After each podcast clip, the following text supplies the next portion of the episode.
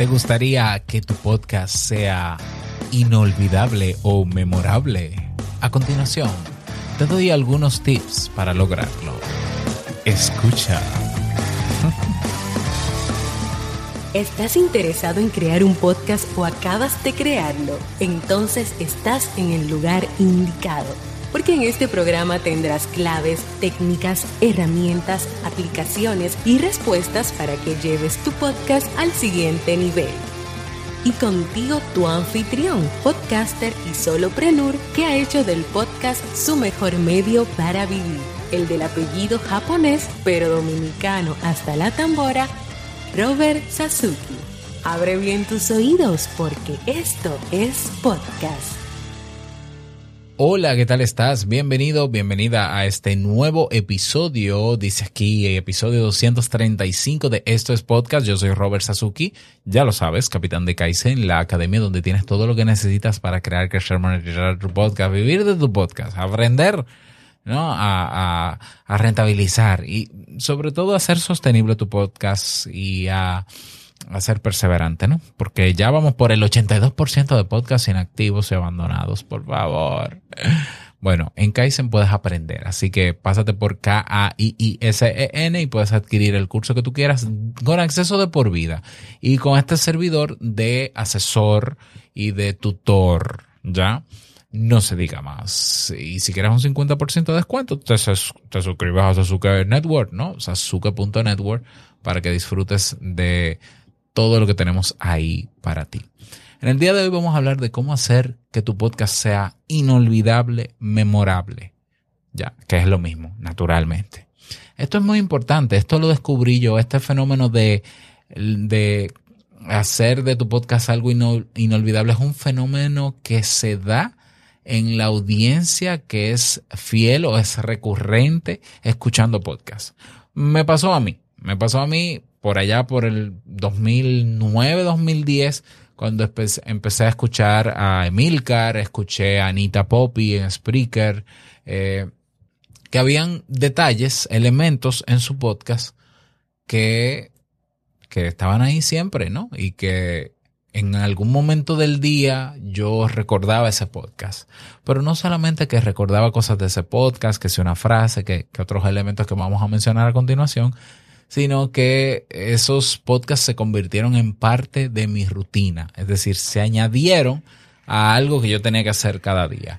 Esto es un fenómeno común, ya, o sea, si tú haces una encuesta ahora mismo de cómo la gente está escuchando tu podcast, qué está haciendo mientras escucha tu podcast, probablemente te dirán que escuchan siempre tu podcast cuando van a hacer ejercicio o cuando van camino al trabajo, o cuando están haciendo oficios en la casa, o cuando están en la casa, o cuando se van a acostar, o cuando se están bañando. Pero generalmente es la misma acción.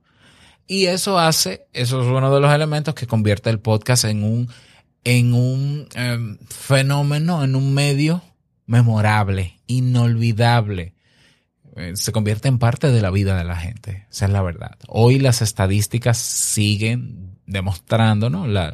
las encuestas que se hacen a la audiencia que consume podcast en castellano. ¿eh? Tenemos estadísticas recientes en castellano para el público hispanohablante. Por ejemplo, tenemos encuestapod, puedes ir en encuestapod.com y está también el observatorio del podcast de Evox que acaba de publicar su más reciente informe de una encuesta que hicieron a 3.000 oyentes en español y coinciden ambas en que la media de podcasts a las que está suscrito una persona son cinco. Cinco podcasts solamente. En promedio, ¿no? En promedio.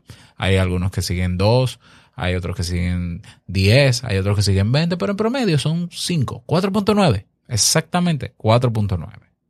Eh, por ejemplo, a mí me pasa con Te invito a un café que he tenido gente que solamente escucha Te invito a un café ya, y me lo dicen. Yo no escucho otros podcasts, yo solo escucho Te invito a un café. Bueno, eso, eh, hay cosas ahí que hacen que la gente incorpore el podcast a su vida y lo haga y lo convierta en memorable para sí mismo. Entonces, si el podcast tiene ese poder, naturalmente por sus características de consumo, ¿por qué no aprovechar y hacer consciente los detalles y los elementos que pueden ayudar a convertir a que tu podcast entre dentro de esos cinco que la gente va a escuchar. O sea, yo siempre digo, si hay gente que va a llegar nueva a este movimiento a escuchar podcast, yo quiero ser de los cinco podcasts que escucha esa persona. Ahí está.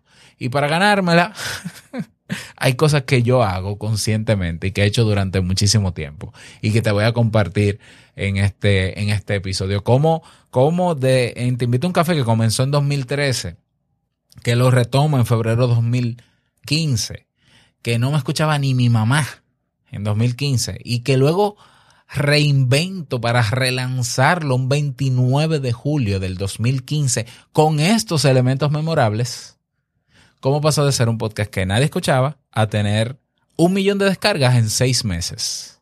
Y ya vamos por 10 millones de descargas.